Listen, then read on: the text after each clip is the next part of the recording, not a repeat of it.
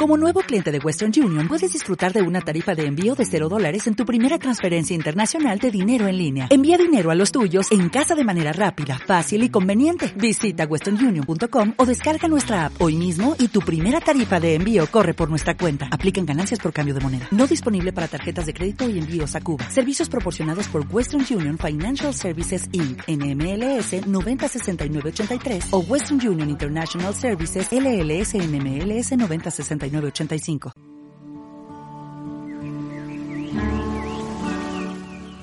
Ya es medianoche en Hawái. Los ukeleles entonan nanas. El mar ruge a gusto aprovechando la soledad de la playa. Y los hawaianos cambian el collar de flores por el pijama. Pero nadie duerme. Todo el mundo desafía el sueño para sintonizar desde la cama el nuevo show radiofónico que arrasa desde Honolulu hasta las orillas del Pisuerga.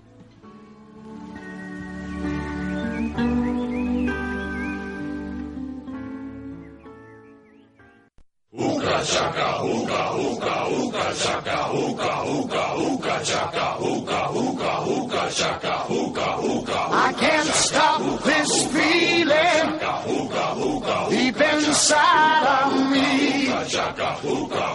Girl, you just don't realize what you do to me.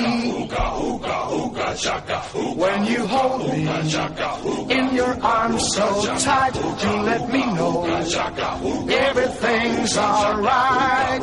I'm hooked on a Aloha a todo el mundo, aquí volvemos, regresamos, nos esparcimos una semana más en esta fría mañana de Valladolid para traer el calor de la risa y la diversión a raudales. Qué poético me ha quedado todo, ¿eh? Sí, sí. Poco a cuento. Xavi Batusi, ¿qué tal? Te veo quemado. ¿Tiene algo que ver con los encuestados de esta Bueno, semana? Podría tener algo que ver, pero es que se me olvidó comprar crema protectora. Qué vergüenza. Tío, te lo tengo dicho. Es que soy muy blanquito. tío. Sí, eres un tío que le da poco el sol, ¿no? Confirmo eh, para los que no nos puedan ver. Buenos días, Mitch. ¿Conseguiste descubrir si en la antigüedad también había ese olor bajo el puente de Moreras o no? Buenos días, pues estoy en ello, pero he de decir que es un trabajo muy duro, así que el proceso va a ser largo. Bueno, bueno. Nosotros seguimos esperando, no tenemos Yo lo prisa. intento, yo lo intento. Señor Fersanz, ¿qué ritmo me llevas? ¿Valladolid ha dejado de ser un paraíso fiscal o sigo por ahí? Ha dejado de ser paraíso en todos los conceptos. El señor de las reliquias, Sergio Fernández. Ahora tengo la duda de qué haces con las gangas que consigues. ¿Dónde las metes? Opa, pues estoy habilitando un cuarto solo para guardar el- los... eh, Tengo doble estantes clasificando las cosas. Los libros por orden alfabético. Los objetos como van entrando en los cajones. Podemos meterlo por alguna sala de por aquí. O hacer un mercadillo, luego... Unas- hacer- unas la- vitrinas. la- eh, hacer un rastro del rastro, ¿sabes? Y bueno, pues tenemos malas noticias. El señor Diego Alonso, por motivos laborales, no podrá estar en el programa. Está con el ratón Mickey Mouse saludando a los niños. Hola amigos, soy James. Bueno, da igual. Dios mío, qué imitación buena del Mickey Mouse. Venga, va, que empezamos ya. Yo me llamo Iván Tomé y aquí comienza Buenas noches, Hawái.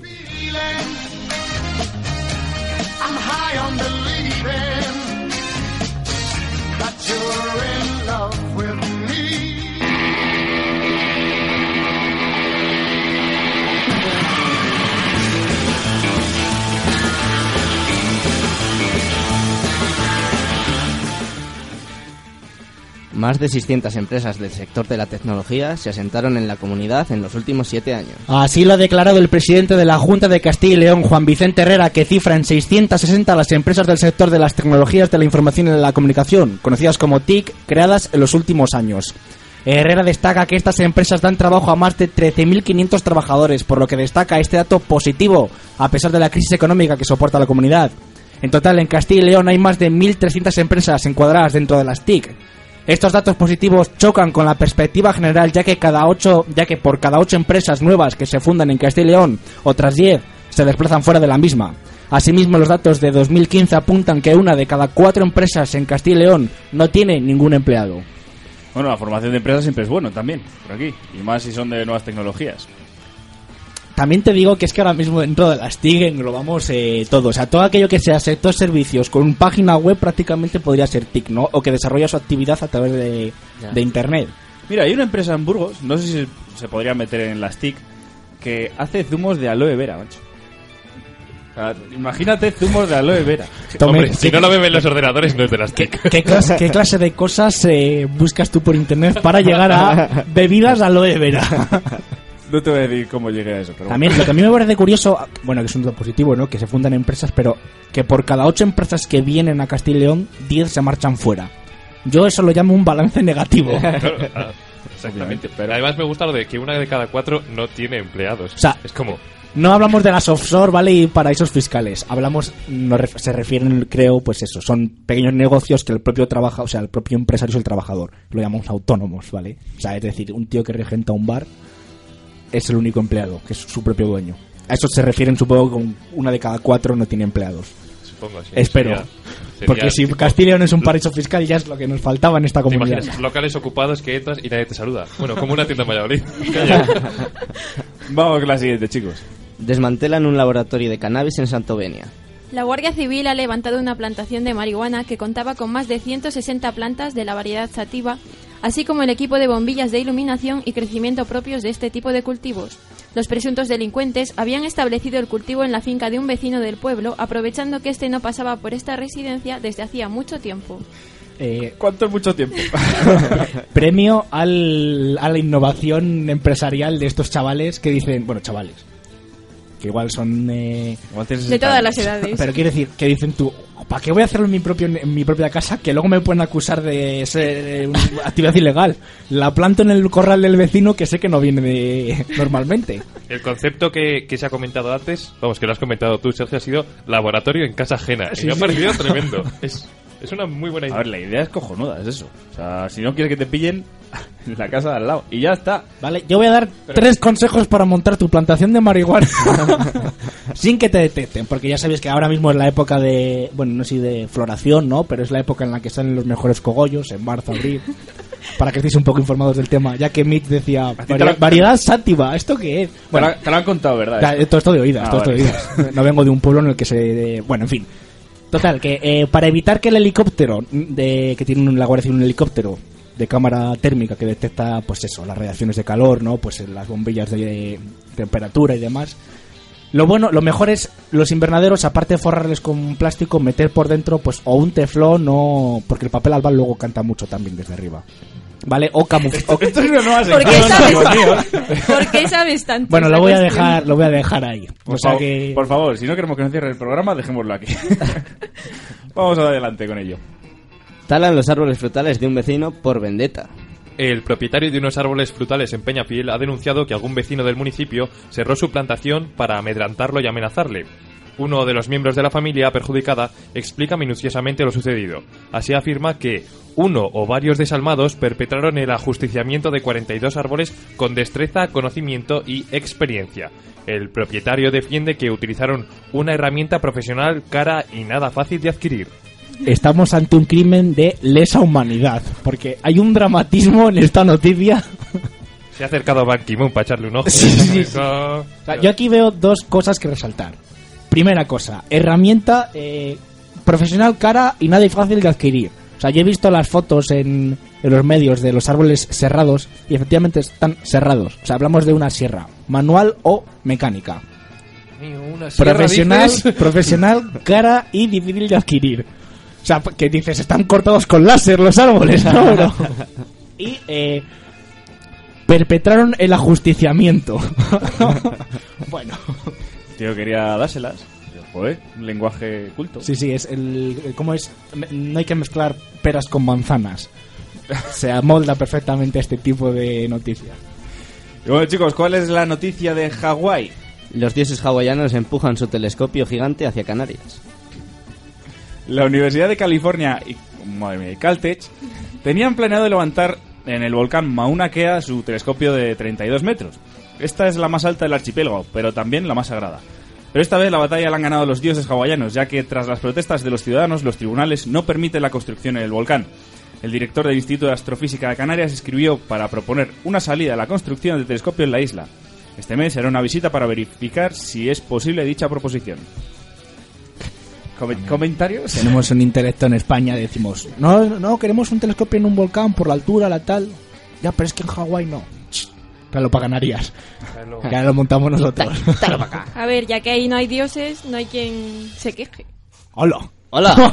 Pues no, pues no son católicos los eh, canarios ni nada. Dioses hawaianos Ah, en las vale, montañas y demás. Yo creo que les dijeron, ¿habéis visto lo que hemos hecho con los plátanos? Pues eso vamos a hacer con el telescopio.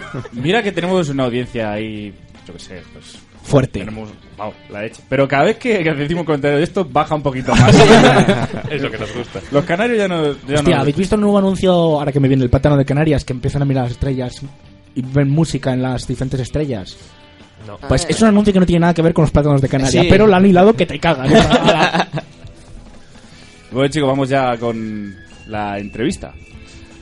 Tenemos con nosotros a Irene Dewitt. ¿Lo he dicho bien, Dewitt? Correcto.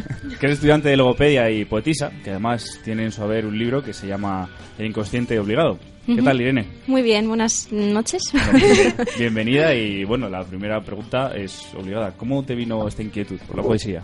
Pues gracias a una profesora de mi colegio, que era Las Agustinas, empezamos a estudiar métrica y los recursos literarios y quedé maravillada. Me gustó tanto que dije, tengo que dedicarme a esto de alguna manera. ¿Y a qué edad fue esto? 12 añitos.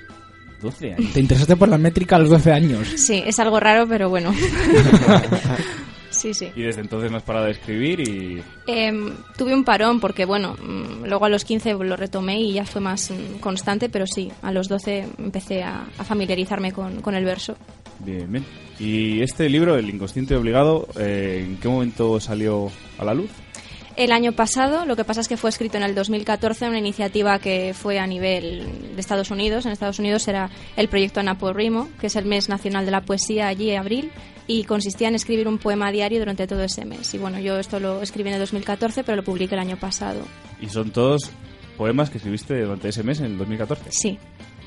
Y yo, yo sé, porque tengo el libro, que hay poemas y, y versos en francés. Sí, correcto.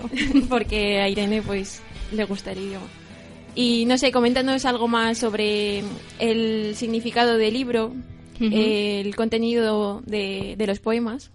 Bueno, pues el libro es... mm, bueno, estoy un poco nerviosa, tengo que reconocer. No te preocupes. Es principalmente un libro formal en cuanto a- al contenido, es prácticamente eh, nulo, digamos, es algo que se tiene que intuir, es un libro para ser sentido, no para ser razonado, y tiene unos poemas que gozan de un hermetismo brutal, ¿no? O sea, es la persona la que tiene que acercarse al contenido y a partir de su propia vivencia poder redescubrir ese contenido. Quizás eh, lo que más mm, pueda definirlo es eh, mediante una analogía con el arte abstracto, es decir, tú cuando observas eh, una pieza, por ejemplo, una obra plástica de este corte, ¿no? De este corte abstracto, si no conoces la intencionalidad final del autor, es muy difícil que, que, que, bueno, que la puedas conocer plenamente, pero no obstante no quedas exento de esa maravilla, ¿no? Que puede provocarte en ti sensaciones y esas sensaciones en ti lo que, lo que hacen que lo comprendas de otra manera. Es algo así lo que intenté con el inconsciente obligado. Hostia, qué bien lo has vendido, eh. la Sí, verdad. ¿eh? Porque eh, no es nada fácil, de todas formas, ya no publicar un libro, sino ponerlo. O sea, quiero decir, eh, habrás tenido dificultades a la hora de buscar un, un editor que te lo. Que te lo o has llevado toda la operación a cabo. No, está editado en un proyecto también que hubo a nivel internacional, que sacó Luma Foundation. Y bueno, se publicó en internet a nivel internacional y, bueno, tuve muchísima suerte gracias a, a que me lo contó Enrique Zamorano, que es otro poeta también de aquí muy, muy importante. Publicó la, la muerte del hombre orquesta en este proyecto, entonces en cuanto supo de esta iniciativa me, me lo comentó y gracias a él pues yo pude publicar este libro, así que se lo agradezco en el alma. Enrique Zamorano, que además también es periodista. También. Lo conocemos, lo conocemos mucho por estos lares. Eh, bueno, nos ha llegado a nuestros oídos que has ganado el tercer certamen umbral de poesía de Valladolid. No, he quedado finalista. Ah, finalista. Ha sido Es- mi culpa, ha sido mi culpa. bueno, ojalá lo hubiera ganado, pero bueno, es pronto para decirlo. Seleccionan a 50 finalistas y con ellos el día de la entrega del premio, antes de decir quién es el ganador, eh, organizan comidas, eventos por todo Valladolid y para mí eso ya es ganar. O sea, que mejor que poder compartir tu propia poesía con gente, además, que es a nivel internacional este, este concurso, este certamen. Conocer a gente de Argentina, de, de Cuba, ha habido a veces, es impresionante. ¿Y qué se entregaba en, en este premio? ¿O Es qué? la edición de un poemario de, de la editorial Pi Ediciones. Oye, yo tengo una pequeña duda. Dices que empezaste a los 12 años, pero has publicado un libro con poemas que creaste en un mes. ¿No has pensado en sacar un libro con todos los poemas que llevas haciendo desde los 12? No, jamás. ¿Por qué? Porque hay, es, eh, se ve una clara evolución y no sería algo cohesionado. Entonces, bueno, estoy trabajando en el próximo poemario que será de corte más eh, sexual o más eh, erótico y, bueno, va a ser algo más, más bonito, ¿no? De lo que he estado haciendo hasta ahora. Pero tanto como una compilación es muy pronto para decir eso. No, no, no, para Eso- nada. Esa es otra de las cosas que me llama la atención. ¿Qué tipo de temas tocas en tus poemas? Generalmente el binomio amor-desamor, porque para un poeta, una persona que es tan melancólica, al menos como yo, no quiero decir que todos los poetas sean melancólicos, pero que tenemos una sensibilidad especial, son temas que nos chocan muchísimo y nos llegan mucho, y es algo, es un tema que es predominante en toda mi poesía. Me gustaría escribir más mm, poemas de corte social, pero soy nula totalmente en ese sentido. Igual has hablado antes de Enrique Zamorano. ¿Has hecho alguna colaboración con más poetas de Valladolid, aparte de... de- Pues está pendiente que salga una, em, una antología con los, poe- los poetas de Susurros a pleno pulmón. Em, publica Amargor y estamos todavía pe- pendientes de que salga. Iba a salir en diciembre, pero bueno, ha habido algunos problemas técnicos por el camino. Pero, pero sí muy contenta de, de esto. Chicos, ¿Qué tal tratan la ciudad de Valladolid a los poetas? Bastante bien, bastante bien. Valladolid es una ciudad de poetas prácticamente desde su inicio, o sea, ahí está Zorrilla para, para dar fe de ello. Y estamos muy arropados. La verdad es que tanto por eh, los bares que nos dejan realizar micros abiertos en sus locales, la librería a pie de página de Valladolid, de Enrique Señorans, son, vamos, unos apoyos muy importantes para los poetas de aquí. y además de poesía, ¿has pensado alguna vez en tocar, no sé, novela o... Por supuesto, novela es como mi gran sueño, pero es algo que requiere mucho tiempo, documentarse mucho y, y trabajarlo mucho. Entonces, pues bueno, de momento no cuento con ese, con ese tiempo que me gustaría, pero la poesía, como es algo más directo también, me da mucha, mucha facilidad. Igual me estoy viendo donde no me llaman, pero ¿has empezado ya algo de novela? O sea, Tengo, tengo ya una estructura pensada, pero es muy pronto para decir nada. bueno, bueno, esperamos ver algo tuyo dentro de poco. ¿Alguna iniciativa... uy, perdón, no, no, Mitch. no, no, tú. ¿Alguna iniciativa que te haya ayudado especialmente y no solo en publicarlo, sino en, en desarrollar tu capacidad? Pues los micros abiertos. Generalmente, bueno, yo pertenezco a dos grupos de poesía que son Susurros a pleno pulmón y Perversos. Eh, nos reunimos unos grupos los miércoles y otros los viernes y siempre en cada micro abierto se trae un, poe- un poeta invitado. Eso te permite aprender muchísimo. Hablo siempre de ese feedback, de luego hablar con el poeta, te hace aprender y eso es muy, muy, muy importante. Me ha ayudado mucho a mejorar mi calidad de escritura, en, en mi calidad del esfuerzo, porque el- la escritura es un talento con el que se nace, pero se tiene que trabajar muchísimo. O sea, eh, y ver la constancia de otros escritores te da muchas. Vamos, te, hace darte cuenta de lo que tienes que trabajar para llegar a ese nivel y eso también es muy importante, conectar con, con lo que tienes que hacer, ¿no? Para llegar a ser lo que quieres ser. Yo. Eh, el otro día lo estuve, hablando con, con Irene sobre toda esta moda que hay ahora de los de los poetas 2.0, por decirlo así. Bueno, Irene X, Marwan y demás que se han, a se han dado a conocer por las redes sociales. Y Irene tiene un punto de vista que a mí me gusta, me gustaría que lo comentase porque, porque me ha parecido interesante y estoy de acuerdo. Luego ya los demás, pues Bueno, espero saber- ser capaz de explicarlo porque hoy estoy tan nerviosa que no sé si...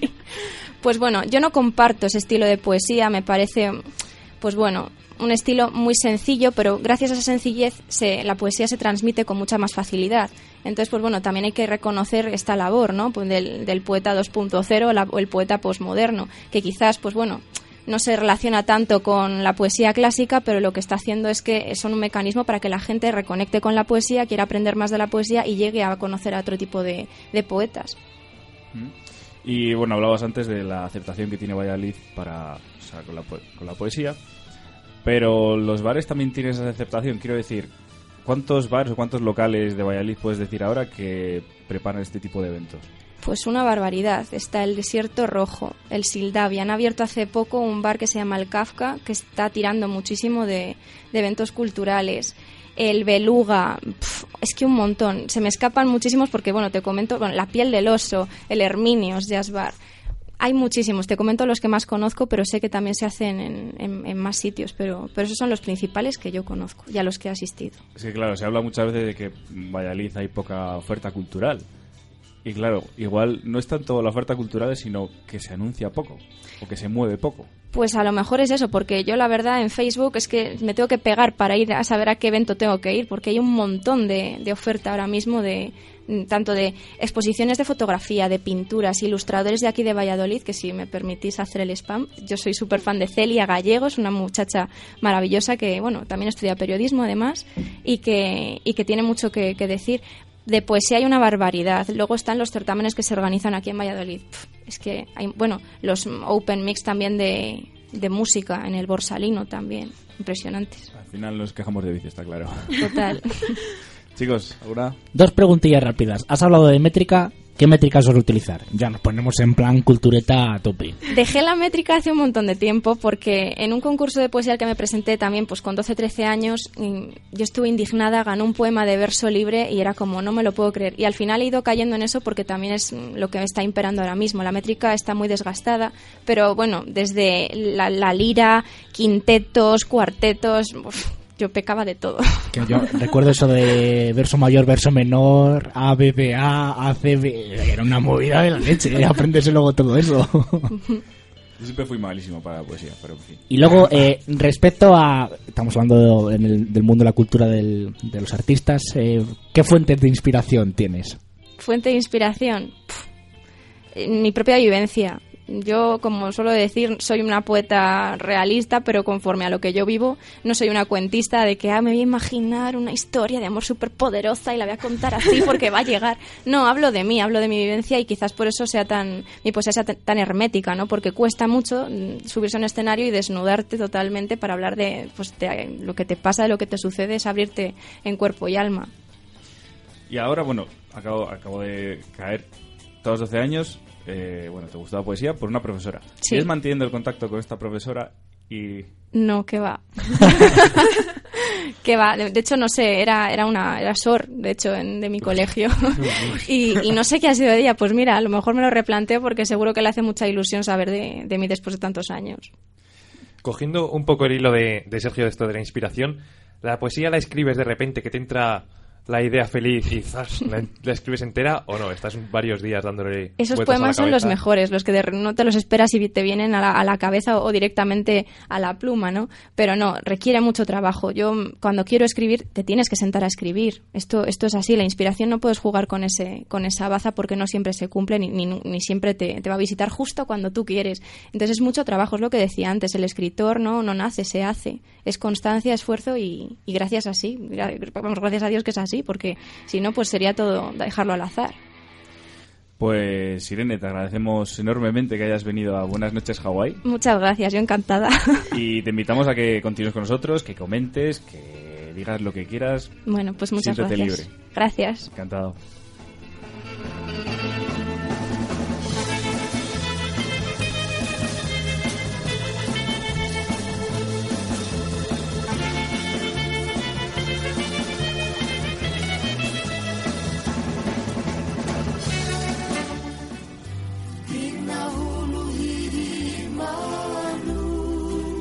Joder, menudo muero muere el colchón, macho. Y esto es para la parte desenfadada de- del programa. O sea que bueno. Pues este no lo elegí yo, ¿eh? ¿O sí? ¡Hala! Balones fuera. No te vamos a dejar, eh. Pero si le pones a, a- a velocidad 2 por, esto se anima, yo Ja, creo. Ahora le doy al botón de dos por, no te preocupes. Y Vamos con el informativo desenfadado de Buenas noches Hawái. Río Shopping sustituye a sus guardias de seguridad por miembros del TEDx. El centro comercial vallisoletano, tras varias amenazas de bomba, ha decidido sustituir a sus guardias jurado por los TEDx, la unidad especializada en explosivos de la policía. El anuncio del cambio se realizó con la proyección de, Tierra Hostil en las salas de O-Cine. La opción presentada anteriormente era un curso de electricidad para los miembros de seguridad para no albergar duda en el momento de cortar el cable rojo, desactivar el contador de la bomba y hacerse el héroe. Cabe destacar que el edil Oscar Puente ha declarado el estado de sitio y la ley marcial en todo el territorio de Arroyo, pero en su última comparecencia pidió, cito textualmente, que la ciudadanía hiciese vida normal o el centro comercial se iba al garete. Creo que esto lo podemos comentar dentro de un rato, ¿verdad? Todo- sí, yo lo dejaba para debate. Vamos con la siguiente. Una señora inaugura la cola para pillar una entrada de la final de rugby en taquilla. Ah, pues esta misma mañana una señora ha plantado su silla de camping frente a las taquillas del estadio José Zorrilla, ¿no? Para coger entrada en esto de la Copa del Rey de rugby que está pues movilizando a toda la ciudad. Esta señora en cuestión, que de nombre Asunción, a su para los amigos, eh, inaugura la cola 120 horas antes de que empiece el partido. Eh, hay que ser precavidos que luego esto se llena de gente que quiere beber cerveza mientras ve un partido, asegurado Asunción. Que por cierto creo que no van a dejar meter cerveza, ¿verdad? Que es el rugby sin cerveza. Bueno, Asunción asegura que los motivos que le impulsan a hacer esta larga espera son sus aspiraciones para ver al rey, que ha confirmado su asistencia, ¿no? Dice que no todos los días puede ver una a un Borbón tan apuesto en Valladolid. Para esta experiencia Asunción se ha preparado para, para la espera un termo de café, un par de agujas de ganchillo y una bolsa con manguera para evitar tener que moverse para hacer sus cosas. A ver, Asun es una tía precavida y yo estoy de acuerdo en que vaya 120 horas antes. Que, que, que va a haber mucho que lío no hay allí. mucho listo. Que, sí, Va a haber mucho lío. Se ha fijado la silla ahí. Tiene que tener mucho valor porque encima estos días que está lloviendo. Y lo que decías del rey, a mí me hizo mucha gracia que el otro día lo confirmase a las 9 de la noche, porque me tocó salir media hora después. No, ¿qué digo media hora? Tres cuartos de hora después de la redacción, porque a él se le ocurrió decirlo a las 9 de la noche. Llevamos un rato. eh, mm, El rey ya no por, lo si escucha, dejamos no de emitir, por si dejamos de emitir en algún momento, llevamos un rato en el que no sé por qué el ordenador está haciendo lo que le da la gana y se está parando cada dos por tres. Por eso no hay música de Colson Valley, chicos. Ay. Solucionalo, haz el favor. Sí, sí. Mientras vamos a pasar al debate y en este caso eh, volvemos con el río de shopping. Toma. Que el otro, que el otro día iba- hubo una pequeña falsa alarma por una maleta que apareció en el parking. Debido a eso, eh, el parking fue acordonado y durante media hora, pues, eh, equipos especiales de la Guardia Civil, perreros eh, dedicados a, pues, a encontrar bombas y demás, y el robot famoso este que se activa bombas, pues estuvieron ahí mirando qué pasaba con la maleta. Para que al final simplemente se fuese una maleta que se le había enviado, se ha olvidado a un tipo y que dentro tenía ropa para caritas. ¿Vino, vi- ¿Vino el robot ese? O sea, Sí, sí, llevaron- sí, sí, sí, hay fotos que demuestran que vino el robot. Y, y no dijo, oye, no me llaméis para esto. Me- Pero- dejando recargando por ahí. Yo solo digo que es el segundo incidente en el río Shopping. O sea, yo que ya empiezo a pensar que los del complejo Valsur están haciendo algún tipo de guerra sucia para, para robar clientela. pues solo le están dando publicidad, así. Sí, ¿eh? sí, yo creo que es más una estrategia Ya publicitaria. verás, luego el lobo viene y con dos avisos antes. qué, qué dramático eres, Batusi. verás tú, verás tú, ya verás. De todas formas, imaginaos al pobre hombre cuando fue a recoger la maleta. ¡Ay, la que lió! Buah, es es que me imagino la típica la mujer de que salió en Antena 3 de pues es que he mezclado cloruro de sodio con cada leoparda. Pues hago igual. ¿no? Salen unos vapores. Hay realmente fotos que sacó el norte de Castilla en el que aparece la cara del tipo mirando a cámara, justo. ¿Cuál es mi cámara? Tiene ¡Os una, la he colado! tiene una cara de sí, soy yo y la he liado. También podía haber sido una apuesta para ver si se podía mejorar lo de lo de la otra vez con lo del anuncio por Pues, Es que- pues vamos en aumento, sí, ¿eh? Porque Y también cómo se te olvida una maleta, porque no era una maleta pequeña. Es que claro, Era una es maleta muy de extraño viaje todo. grande, roja además. Claro, roja. Porque esto lo hace es esto lo hace un hombre despistado, pero sí que además llama la atención, no el rojo. Que esto lo hace un hombre despistado, pero lo hace un chaval joven y la han enchironado fijo, porque es, gastó una broma Claro, o para hacer la gracia. Claro, Podría ser, pero a mí me preocupa ya que haya pasado dos veces, a la tercera... otro dramático. que no va a pasar nada, hombre. Sí, sí, a la tercera ya voy yo con la mochilita. ¡Hala! ¡Xavi! ¡A correr! que nos vamos a reír de los Sanfermines. Ha sido un placer compartir Sí. micros con vosotros. Esto, Ya el amigos, próximo no- esto se llama apología del terrorismo. Va a faltar parking, ¿no? Bueno, si queréis ya pasamos con las secciones. No sé si tenéis algún comentario más, porque creo que ya no se puede decir nada más. Yo, yo tengo que decir que debemos tener cuidado porque entre los consejos para plantar marihuana, la apología, No, no, no, yo, terrorismo yo no y he dado demás. consejos para plantar marihuana, he dado consejos para que no detecten que estás plantando marihuana. Bueno, parecido. yo Corremos ayudo peligro. a eludir el delito, no a crearlo. Me amparo en ese vacío legal. A mí me preocupa qué estará pensando de nosotros Irene, porque... No, yo pensaba con lo de Asunción, yo me he quedado, vamos, flipando. ¿Es, es una noticia real lo de Asunción? No, no. Ah. vale, Las- vale. las- como norma general, las noticias que van después de la entrevista son ficcionadas. Ajá. Pero son esas noticias que nos gustarían que pasaran en Madrid. A que son verosímiles, son No es Sí, sí. yo- ¿En serio lo de la maleta tampoco? No, No, la de la maleta- tórax no. por eso. Vaya. Lo de la maleta, sí, sí.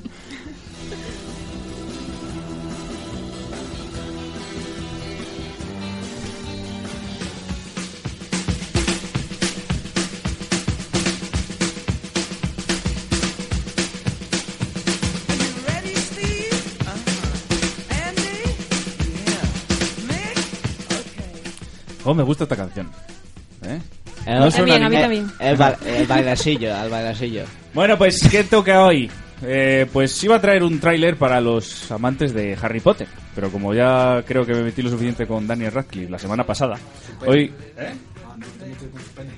Que no, con su forma de, de interpretar. de- Ay, Emma Watson. Chavales, a lo que estamos. bueno, hoy quería cambiar un poco el registro, pero solo un poco, que vuelvo con los héroes. O más bien, antihéroes en este caso.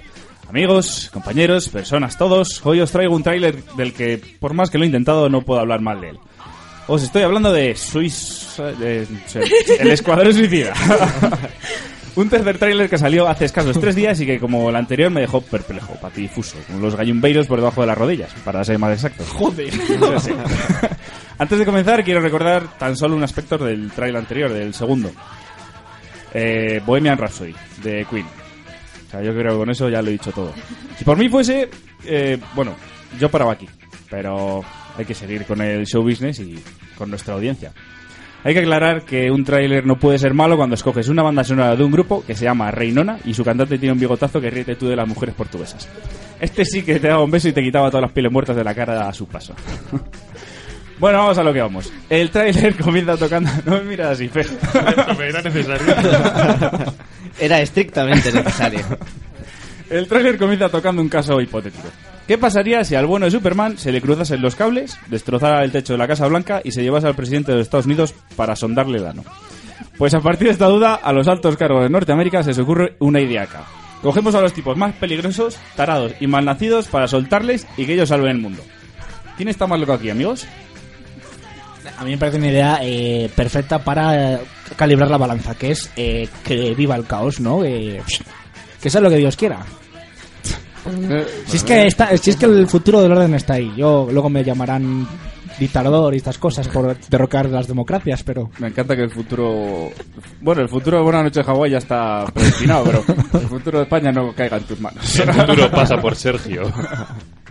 Bueno, esto tiene trampa. Se le suelta lo loco, pero implantándoles en la cabeza una bomba, para que si intentan escapar, su cabo lo explote con una sandía impactando contra el duro suelo. Además, siempre viene acompañado de un experto soldado que activará, o no, el detonador de los que, que los lleve al otro barrio. Tras esta pequeña disertación, el trailer ofrece acción, humor y una pinta acojonante. Parece ser que tras el truñaco de Batman contra Superman, que no lo he visto, pero se dice y se comenta por ahí, este grupito sí que va a ofrecer diversión a raudales. ¿Y quién tiene la culpa? Pues el elenco tanto ficticio como de actores que encarnan el Escuadrón Suicida. Eh, se verá en la gran el Escuadrón Suicida que se verá en la gran pantalla está formado por Rick Flag, que es el militar, Katana, que será su guardaespaldas, Killer Croc, que es un tipo con cara de cocodrilo, Boomerang, un colega australiano que lanza boomerangs para matar, esto tampoco lo veo muy lógico, pero bueno, en fin. Slipknot, que tampoco sé mucho de él, eh, y el Diablo, que echa fuego por las manos.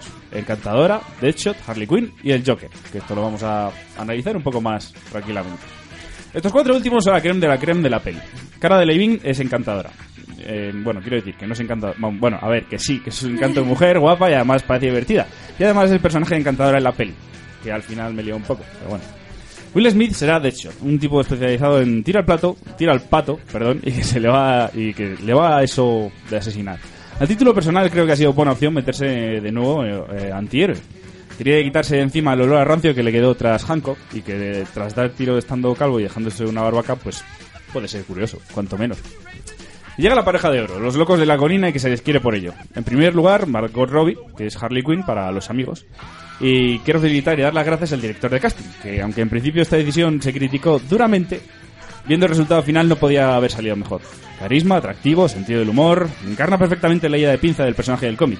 Esta sí que va a Dios rogando y con su mazo dando. Y el que promete es el personaje, Jared Leto, que será el Joker. Muy distinto a los anteriores, lleno de tatuajes, con la dentadura de plata, pero con la misma pinta de zumbado de cabeza que, que tiene siempre, incluso un poco más que todos los anteriores, aunque a Sergio esto no le guste. A mí me gusta, eso vale. yo es que voy voy a darle la presunción de la duda, o sea, el beneficio de la duda, mm, pero es que a mí yo me enamoré de Heath Ledger mm, en su papel. Entonces vamos a vamos a ver, pero de primeras no me convence. Yo confío, y más sabiendo cómo ha creado el personaje y más. Bueno, ya veremos a ver. Pero Iván, ¿qué está pasado? Si no has dado duro a este tráiler, tú te molaba, yo quería un hijo tuyo, solo quiero comprarme un perrete contigo. Bueno, si lo entiendo, chavales, lo entiendo. Ya os lo dije, este tráiler es muy poca, o sea, este tráiler trae muy poca cosa que hatear, realmente. De eso ya habrá mucho más la semana que viene con Eddie Redmayne y sus animales fantásticos. Esperad una semanita que merecerá la pena. Mientras, visionad una y otra vez la obra de arte que ofrece Suicide Squad, que seguro que os mola. this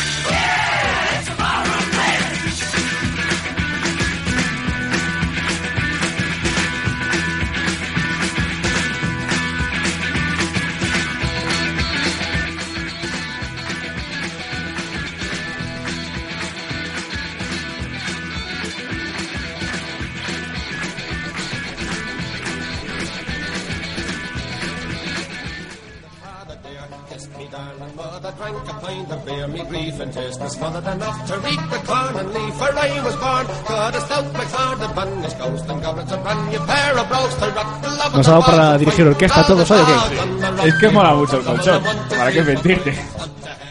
Lo sé, lo escogí yo. Como mi, mi número de sección. Yo quiero... Yo he venido a hablar de mi libro. ¿Vale? Porque la ganga que he conseguido yo una vez más es pues eh, un libro, ¿vale? Y en el que me miras con cara perpleja. Eh, como norma general yo suelo traer objetos, ¿no? Que puedes encontrar en el rastro, en el reto o sitios por el estilo, ¿no? O sea, por, por cierto, hubo la semana pasada en un bar cuyo nombre no recuerdo, un mercadillo de objetos de segunda mano. Gondomatic. Efectivamente. No se podía precisar, precisar menos, ¿eh? Veo que, veo que estabais veo que estabais al tanto, pues yo estuve al tanto, pero el día siguiente. Me hubiese gustado acercarme para ver si había algo interesante.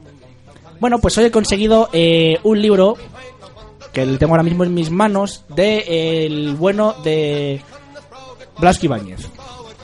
Pregunta Hombre. de control. ¿Quién es? Bueno, era, porque está muerto.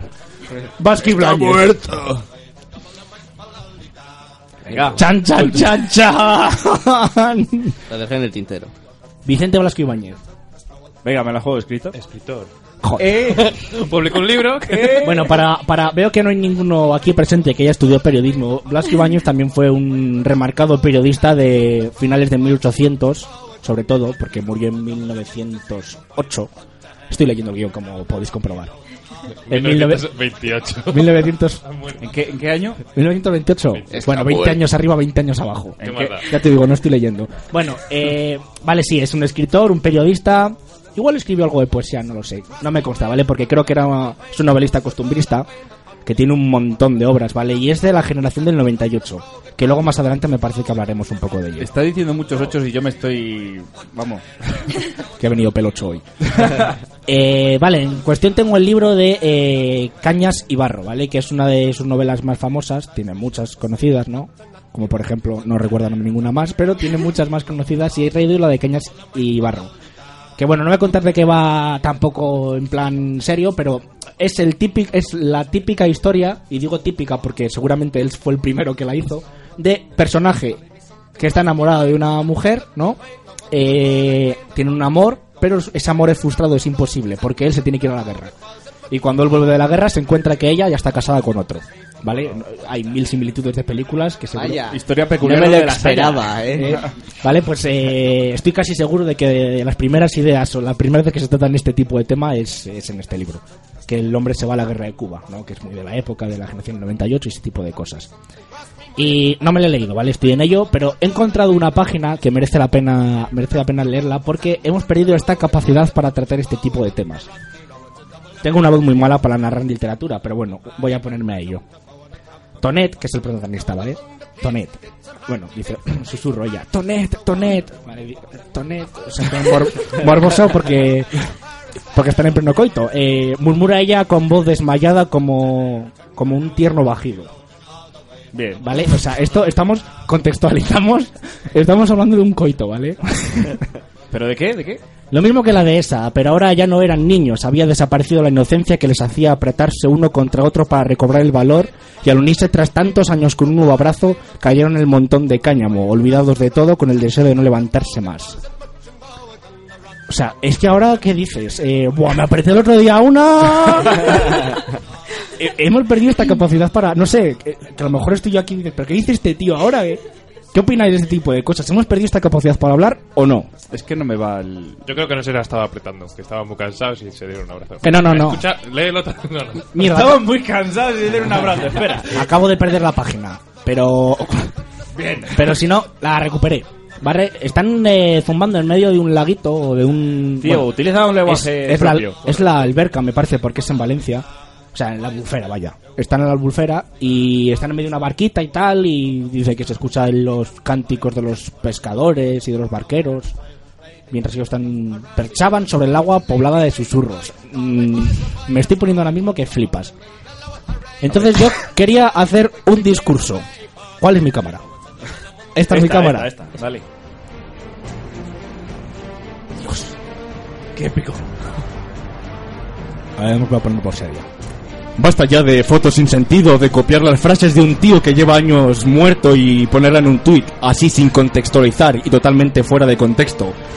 Porque lo menos es citar al autor, cutre, que sabemos que esa frase no es tuya, que a ti no se te ocurre una frase hilada con la palabra filantropía. Pensemos nuestras propias frases, liguemos con estilo.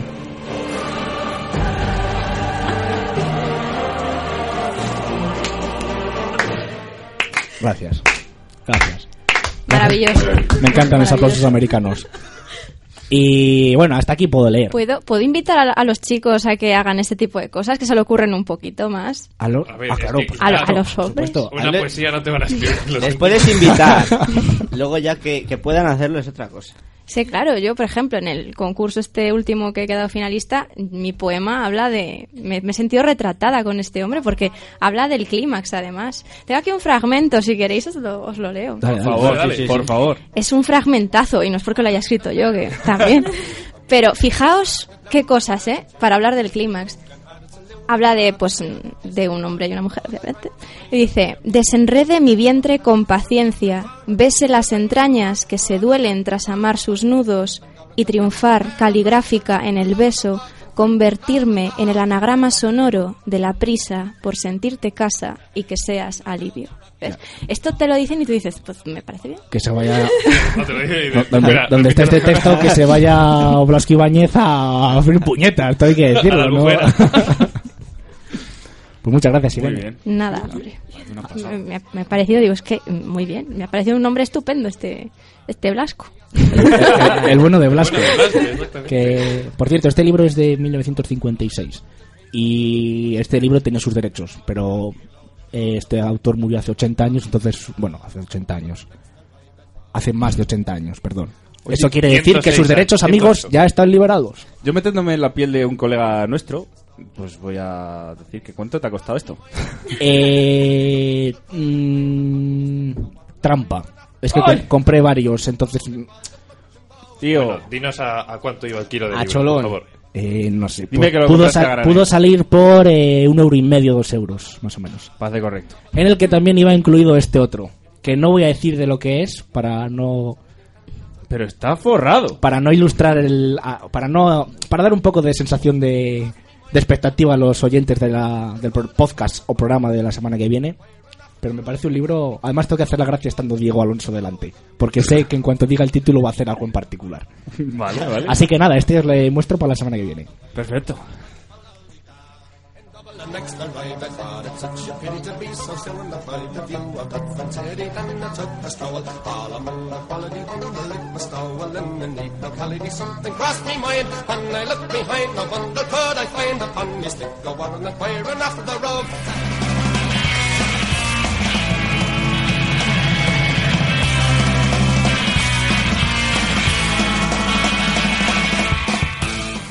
En el Valladolid. Fer.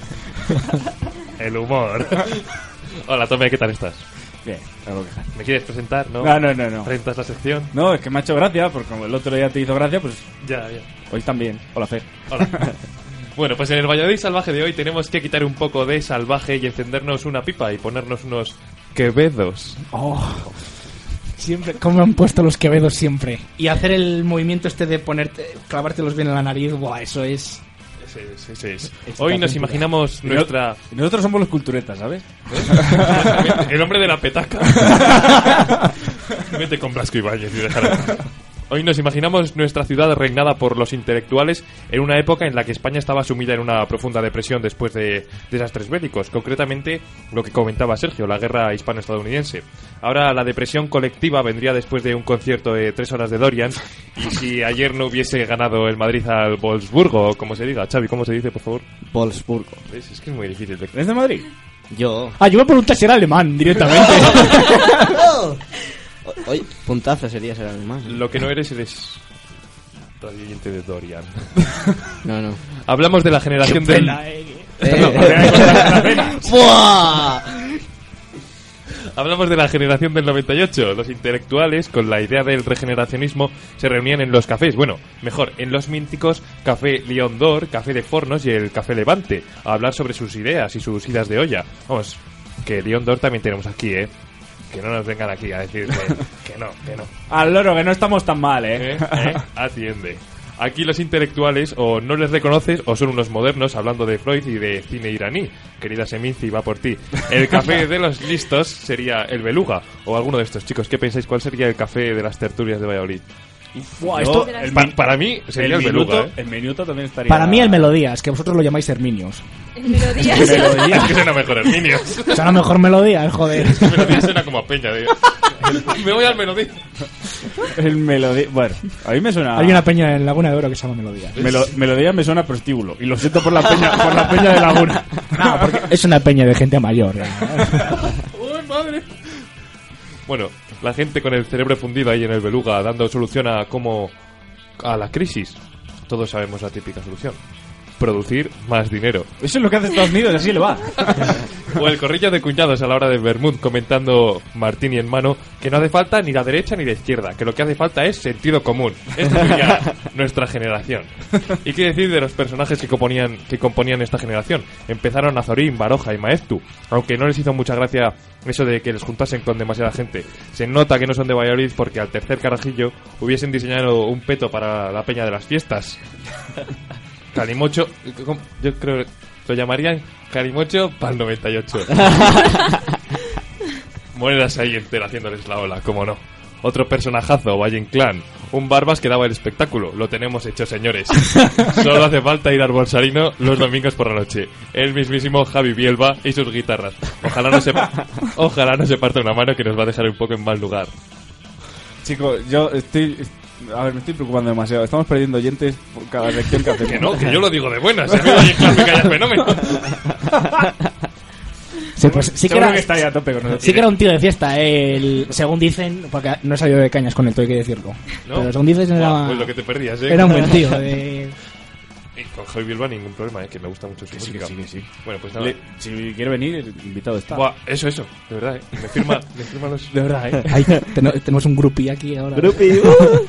Bueno, pues nada, si me vais a seguir censurando, acabo con el Valladolid salvaje. No, dale, dale, tranquilo. No, Adiós. Acabamos de perder un oyente ahora mismo, lo acabo de, lo acabo de chequear. Quédate, por favor. pues hasta aquí el Valladolid salvaje de esta semana y nos vemos la que viene. Hasta luego, Fe. Hasta luego.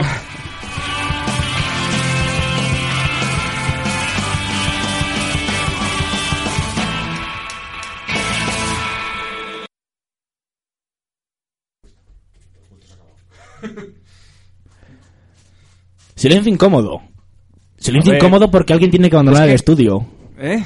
Hombre, hay que pensar Hostia, que el estadio... tranquilo. Hombre, Se, ha- Hombre. se ha puesto nervioso el aquel hay que amigo. pensar que sí, que me tengo que ir, sí. Eh, ¿Qué ha pasado? Cuéntanos, Iván. ¿Por qué has sido nominado para abandonar el estudio? A ver, eh, yo... No nos cuentes tu vida que no nos importa, o sea... Vale, claro. Vete a los hechos. ¿Conocéis estos papeles que han salido últimamente? Uy, uy, uy, uy, uy, uy. Pues yo estoy en ello. Chan, tenía que haber metido un chan, chan, chan. Y además es curioso porque la idea que sacó James de los huevos de Pascua y los conejos de Pascua, esto de comer huevos y comer conejos, Sí. Pues una, una empresa de esas hice yo en Panamá y por eso me han pillado. Me tengo que ir a declarar ahora un momentito, pero... Pues nada, que, que salga bien, ya Escucha. sabes. Y si, si no quieres declarar, mm, ya sabes, abandona un objeto en mitad del jurado y a correr. Y no es rapa para Caritas. Todo el dinero ese que estoy recolectando para mi fianza, mirad a ver si os dais prisa, que si no el miércoles que viene no llego. No, tranquilo, vas a estar con mucha gente conocida. ¿Vas a ir a ver? Anda, claro. Tío, Pero solo por el ver al resto, ¿eh? que yo te quiero. A ver. Mucho ánimo, Iván. Un saludo y Vale, hasta luego. Nos vemos la semana que viene.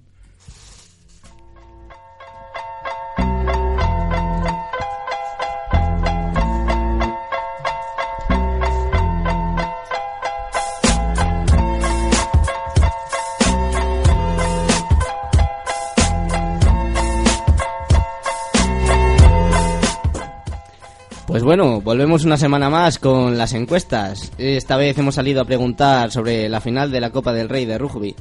Eh, a no ser que, viváis debajo de las piedras, eh, os habréis enterado de que el partido es entre el Quesos y el Chami, dos equipos de Valladolid, y ha despertado gran expectación en la ciudad.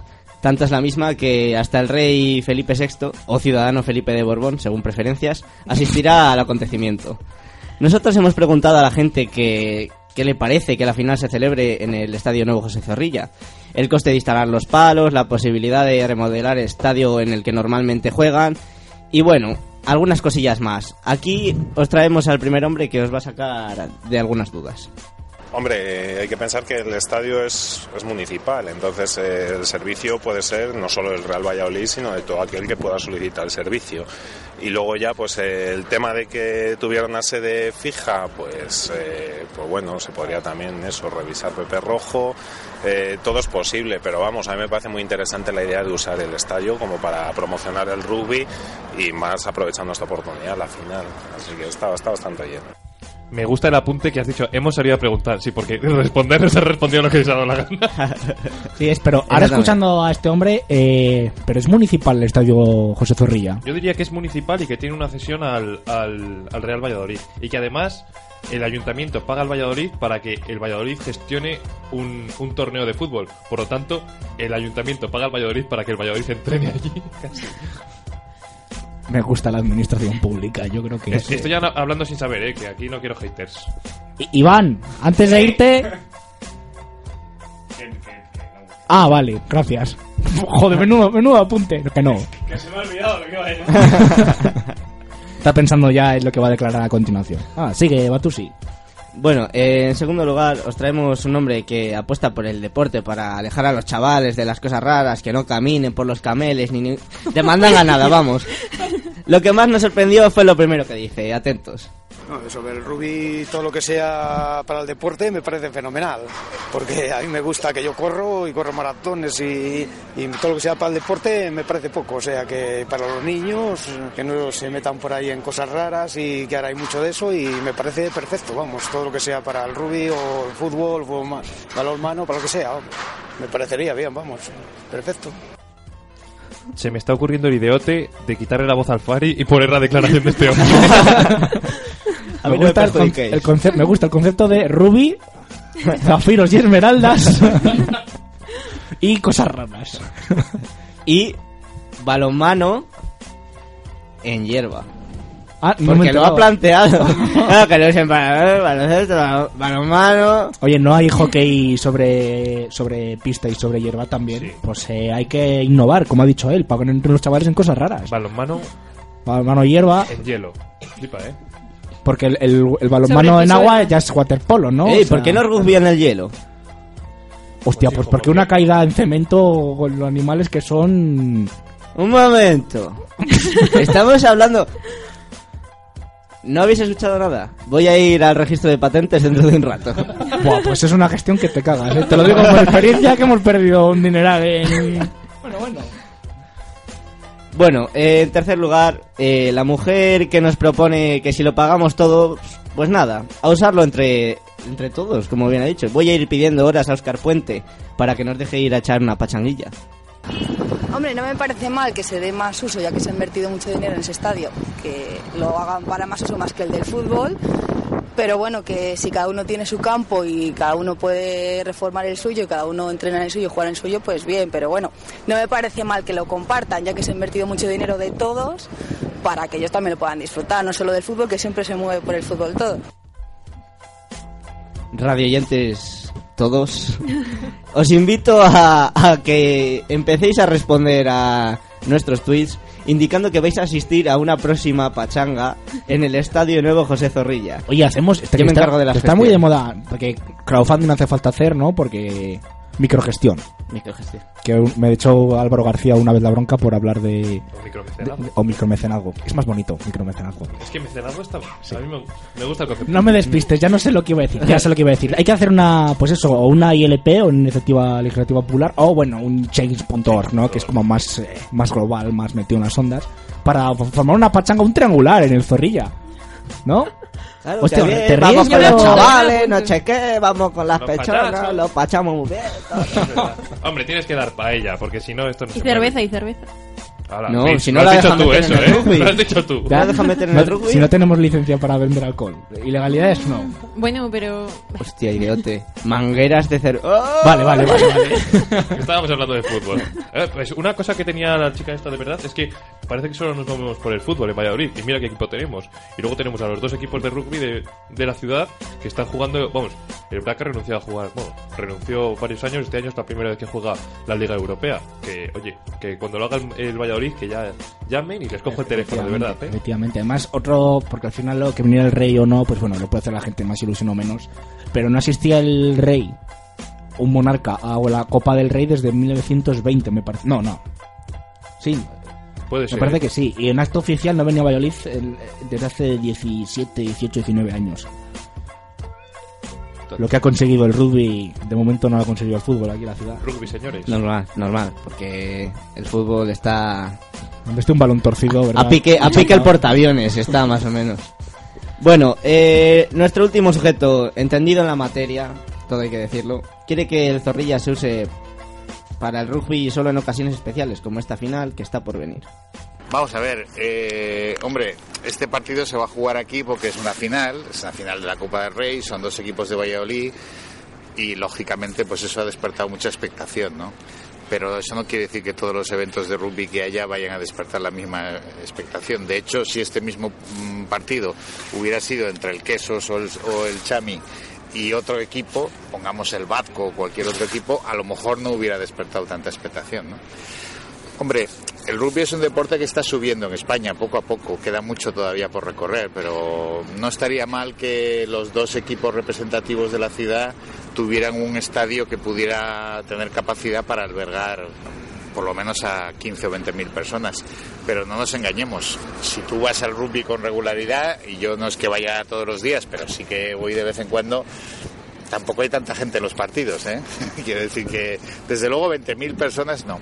En cuanto al uso del estadio, bueno, hay unos convenios firmados con el Valladolid. Supongo que el principal uso que tiene ese estadio es para, para partidos de fútbol. Y ahí no sé yo realmente si merecería la pena cambiarlo o no cambiarlo. Pero bueno, no sé. Hostia, este tío está súper metido en el tema. Este es el, este es el por lo menos el gestor del Pepe Rojo o algo de esto, porque, o sea, te ha, te ha hablado de convenios, de acuerdos, de asistencia a los partidos, no 20.000, per- este está muy metido en el ajo, eh. Me hace gracia que comente la asistencia porque creo quizás no he viajado a Palencia o a Santander, que es donde se han jugado las otras finales de Copa, para ver cómo estaba el estadio abarrotado. Pero bueno, él Y- dice y que, que sigue- al rugby no va nadie. Hay, que- hay aforo en las Copas del Rey. Hombre, digo, es la final de la Copa del Rey y el rugby en España al menos mueve, Ojo, mueve gente. pero ojo 20.000 personas, eh, que es que se, se estaba haciendo el cálculo que iba a haber 10.000 personas en el Zorrilla. Y es que se, han- o sea, que se ha vendido todo. Menos lo que está esperando Asun en taquilla. quiere decir que, que es que se ha vendido todo. Ah, por cierto, ha escrito, ¿eh? Que la llevamos otro termo de café que... Que se está acabando. Y que no hay que cambiarle la bolsa de. Ha dicho que se gestiona bien. Bueno, eh, hasta aquí la encuesta de esta semana. Deportiva o no, bueno, decidan. Eh, si nos veis por la calle, por favor, no huyáis, que solo buscamos respuestas y no os vamos a vender nada. Pero luego, no, como no les metemos mierda no por detrás, pues la gente estará encantada de responder a nuestras preguntas.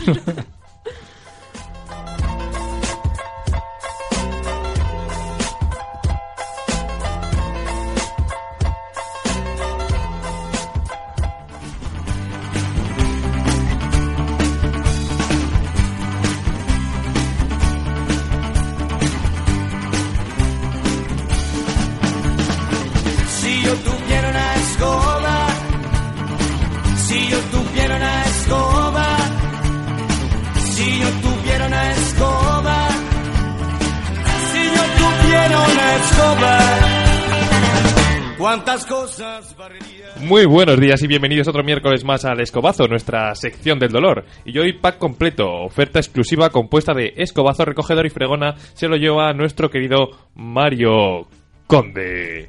Desde el equipo de Buenas noches Hawái han propuesto un nuevo nombre para la sección. Gracias Sergio, eres que eres la leche. Personas que la sociedad les dio una segunda oportunidad y te la vuelven a meter doblada. A mí me convence, no sé si a vosotros. Es, es un tanto largo. Igual solo diciendo las siglas. No, pero es, es del estilo de la sección de, de Diego, que también tiene un nombre por muy largo. cierto, Diego va a haber usurpado su puesto porque era el que ponía el nombre de las secciones. Ya, A mí me dio el de Valladolid salvaje. Es verdad. Y a mí el mío, el Hay de que, hacer, Valladolid Vintage. hay que hacer un ranking a ver quién se va el premio luego. Vayamos con Mario Conde, un hombre honrado, trabajador, con traje y el pelo engominado para atrás, que por cierto dicen que solo te puedes peinar así cuando has acumulado tu primer millón. Lo que es un señor de toda la vida. Hay que destacar que fue el number one en las oposiciones de, mm, de mm, abogado del Estado. Pero colega, si ya nos la liaste con el caso Banesto, no nos la líes dos veces, hombre. Quizá echa de menos dormir en la trena y compartir celda y cama, esa sopa caliente al- en la cena. ¿Quién lo sabe? La movida es que el amigo ha aparecido en nuestro tema favorito últimamente, los papeles de Panamá. De tertuliano de Intereconomía a repatriar ca- 14, 14 digo 14, milloncejos de los que sustrajo con lo del, con lo del caso Banesto. Que a lo mejor no cumplió 11 condenas de nada y a nadie se le ocurrió decirle, oye, devuelve los millones. Nada, dijeron, nada, que cumpla cárcel. Bueno, en realidad no sé si hay tanta diferencia entre lo de intereconomía y repatriar dinero, pero bueno, lo dicho, Mario Conde, escobazo para ti y para tus hijos y para tus compas de aventura, hombre. Si yo tuviera una escoba, si yo tuviera una escoba, cuántas cosas barrería.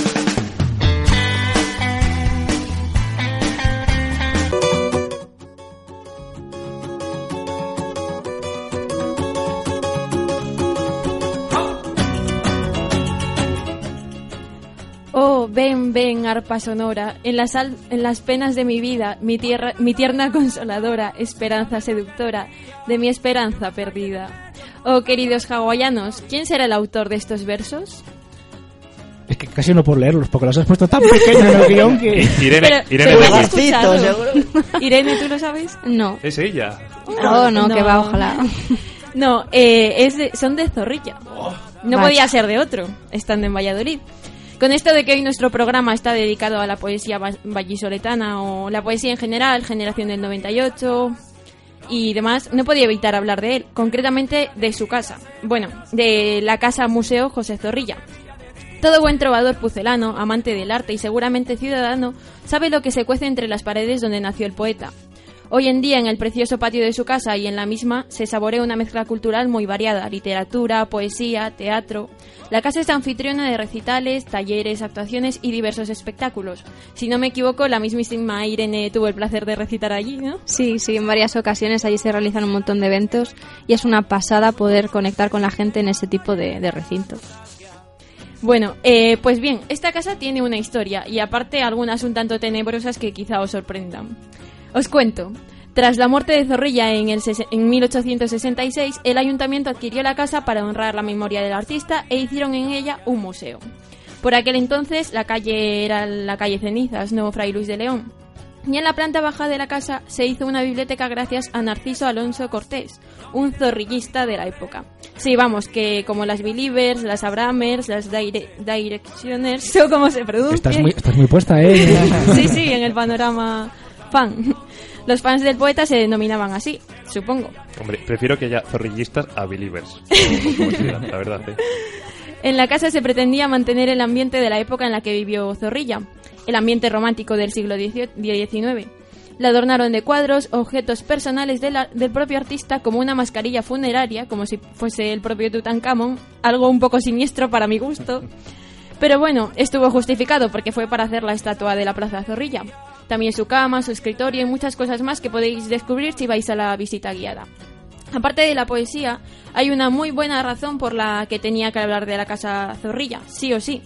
Lo tenebroso no ha sido lo de la máscara, no. Lo tenebroso es el espíritu de la abuela Nicolasa. Hostia, cuarto milenio. El mismísimo Zorrilla ya había afirmado ver en el espíritu de su abuela en la habitación de esta cuando fue niño.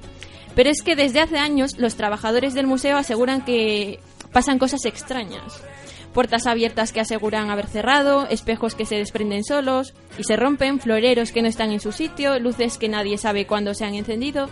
Todo parece ser obra de Nicolasa, que es una traviesa. No es una tontería, no. El mismísimo Iker Jiménez ha tratado el caso y hasta consiguió una imagen del espíritu. Para los curiosos podéis ver el programa. No sé si querías decir algo, Sergio, que te he visto ahí con... No, mira, que me, me gusta anticiparme a lo que ibas a decir. digo, Irene, ¿tú estabas puesta en el tema de Nicolás? Sí, fue además Paloma Navarrete, la medium que trabaja para Iker Jiménez, y cuando estuvo hablando con los trabajadores de, de la Casa Zorrilla, le, le preguntaron, ¿pero entonces hay aquí un espíritu? Y dice, no, hay varios. Hostia, ¿eh? y ¿Cómo darle la Sí, vuelta sí. a la tortilla? ¿Hay uno? No, hay muchos. Dice, pueden estar tranquilos porque hay varios. Y bueno, pues yo, lo que yo no sabía es que habían conseguido fotografiar a, a la abuela Nicolasa. ¿Cómo has dicho que se llama la medium? Paloma Navarrete. Paloma Navarrete. Que seguro que dijo, Ah, ¡ya sí. están aquí! Habrá que contactar con Y ella. los espíritus se contrarrestan porque uno es malo Claro. y dice, no, tranquilo, hay varios. O sea, Son, as- son asamblearios, por lo visto. actúan Yo juntos. durante mi investigación he visto una foto de, de que consiguieron el programa, pero estoy pendiente de ver el, de ver el programa entero a ver qué sacaron. Y Pues esta bueno, investigación, ¿eh? Te puedes meter en el Consorcio Internacional de Periodismo ¿eh? para estampar cosas en plan... me despido con unos versos de Zorrilla. Nicolasa, parece el ojo del tiempo cuya viviente pupila medita y marca tranquila el paso a la eternidad.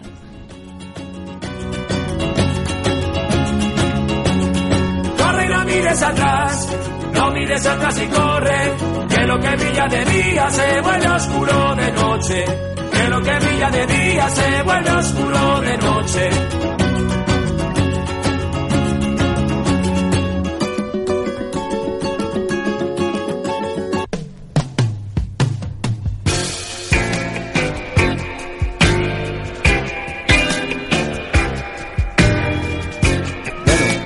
Aquí os dejamos a Diego, que esta semana no ha podido acudir, pero siempre nos trae las perlitas y las deja preparadas para sus frases... eh, ¿Cómo era? Frases en francés. No sé. Que no... Que no son...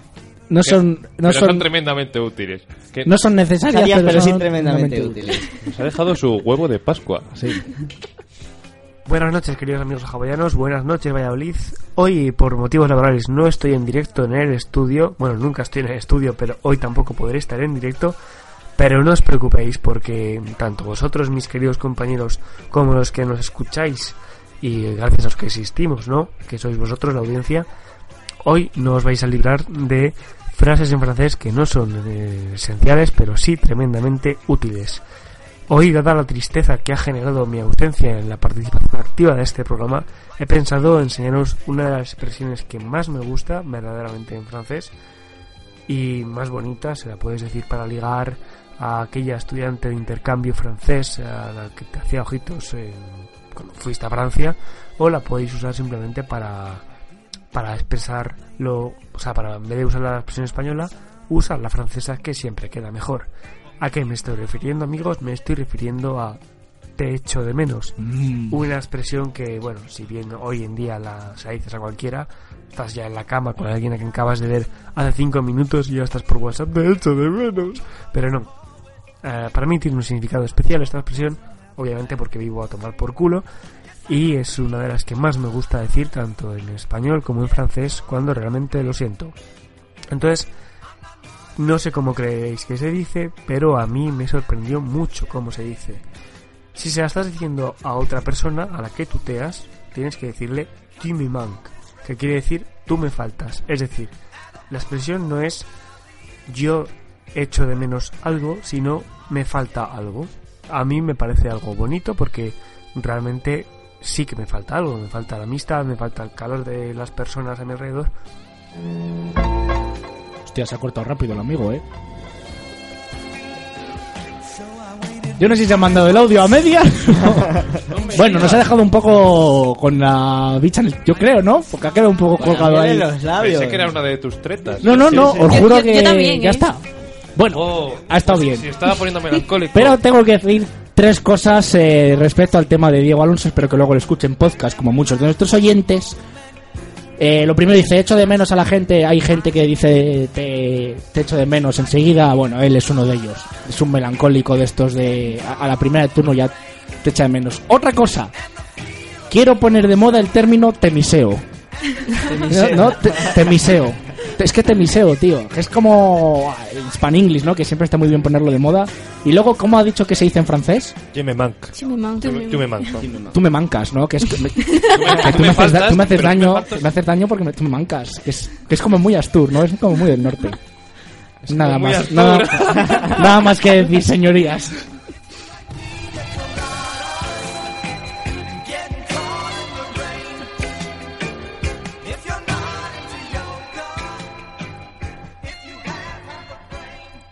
Bueno, y ah, es que, por no cortar. Ahora viene el bueno de Álvaro a tratarnos su, su frase del día, ¿no? Su, su pequeño espacio que es la firma. Ey. Ey. Buenos días desde mi palmera. Donde dije digo, digo Diego. Y si Diego dice lo que yo dije, ya no sé ni lo que digo. Uf, menudo lío me estoy haciendo. Será por lo de las cervezas en la final de Copa. Al final, nada es lo que parece. El rey para unos y ciudadano Felipe de Borbón para Alberto Garzón sí que estará en el palco de autoridades en la final de su Copa. En cambio, precisamente esas autoridades han anunciado que ya no habrá cerveza en el estadio. Oh. Todo lo contrario de lo que dijimos la semana pasada. Vaya, os prometo, os prometo de verdad que no voy a ser yo quien pregunte a la gente lo que prefiere. Para eso ya están Xavi y el Escobazos. Lo que queda claro es que a pesar de la ausencia de la cerveza va a tener que haber un control especial policial. No estamos acostumbrados a que en Zorrilla se cuelgue el cartel de no hay entradas, al menos cuando ninguno de los dos equipos es de Madrid o Barcelona. No tengo la menor duda de que la policía está recibiendo un buen entrenamiento para ponerse al límite, y es que la situación en la ciudad no puede ser más crítica. Dos exagenarios, quizá queriendo homenajear a los papeles de Panamá Stanley Kubrick, han querido sembrar el pánico y ejercer la ultraviolencia como haría Alex en la Naranja Mecánica. Eso sí, la única diferencia con Alex es que estos radicales exagenarios van armados con un bastón en vez de un bate, pero la furia es la misma. El primero decidió reventar a bastonazos los cristales de un autobús de la línea 1 cuando el conductor no le bajó donde él quería. Hasta ahí todo es normal, ¿no? Solo que, bueno, pues pobres vecinos de Cobaresa que últimamente no ganan para disgustos. Y eso que James ahora vive en París. Pero el segundo también decidió tomarla con vehículos motorizados.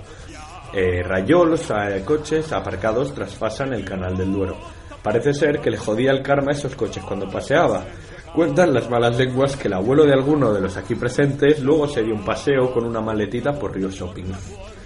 La reacción del ayuntamiento a esta oleada salvaje de violencia en la Senectud no se ha hecho esperar y por si acaso, para que no haya problemas con los motores, el concejal Vélez sigue con su idea de crear un cuerpo de policía en bici, si así lo quiere el cuerpo, eso sí. Espero que pongan refuerzos en las ruedas porque es que es pensar en un bastón entre los radios y me duele hasta a mí la caída.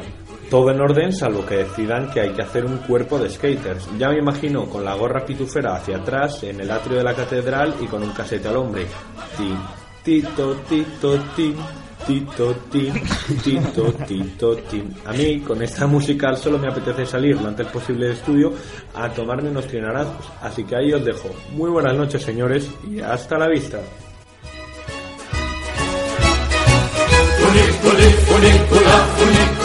굴리꾸랑, 허허야, 허야, 굴리꾸리, 굴리꾸랑.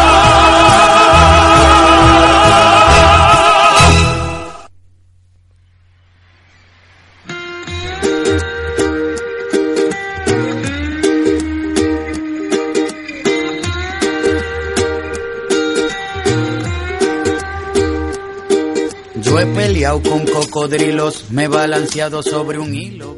Bueno, y hasta aquí el programa de hoy. Iván Tomé me ha dejado el testigo para despedir el programa. Espero que no me caigan muchos escobazos esta vez por ello. Y nada, eh, bueno, Mitch, ¿qué tal te lo has pasado hoy? Pues muy bien, hoy me ha gustado mucho el programa. Con esto de que me gusta la poesía ha venido Irene y no sé, estoy muy contenta. Bueno, Fer, eh, ¿qué, ¿estás pensando próximos perfiles para el escobazo de la semana que viene? Estoy pensando en el perfil de, de nuestro querido Drugo, que sería el de, el de la naranja mecánica. Gracias por la aclaración, pero nada, ¿quién de sería nada. nuestro Drugo? Eh, Pues el, el Vijal es este que ha reventado. pero con los gallumbos por fuera, con la cachava y el bombín. Y me parece tremendo. Me voy con eso para el escobazo. Ah. Bueno, siguiendo la ronda de la mesa, Irene, ¿qué te ha parecido el programa? Maravilloso, os tengo que dar la enhorabuena porque sois todos unos profesionales y me ha encantado. Estoy muy orgullosa de haber participado con vosotros hoy. Muchas gracias a ti por venir. Sergio, en el control. ¿Qué Aupa. tal? Aupa ahí. Yo, muy bien. Joder, bien, bien. Hay que. Eso, el testigo de Tomeno que se ha tenido que ir y tal. Te hemos colgado a ti el marrón de tener que despedir a todo el equipo. Bueno, no pasa nada. Aquí todos tenemos que ir aprendiendo. Los marrones compartidos. Eso es. Y bueno, yo soy Xavi, más conocido por aquí como Batusi. Es que no sé quién es Xavi, de hecho. ¿Quién es Xavi? Bueno, nada, amigos, hasta la semana que viene. Adiós.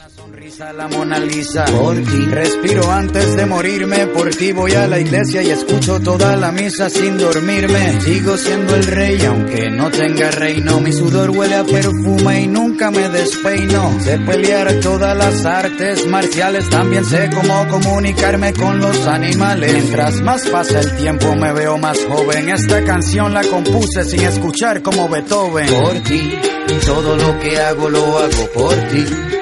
Es que tú me sacas lo mejor de mí, soy todo lo que soy, porque tú eres todo lo que quiero por ti, todo lo que hago lo hago por ti. Es que tú me sacas lo mejor de mí, soy todo lo que soy, porque tú eres todo lo que quiero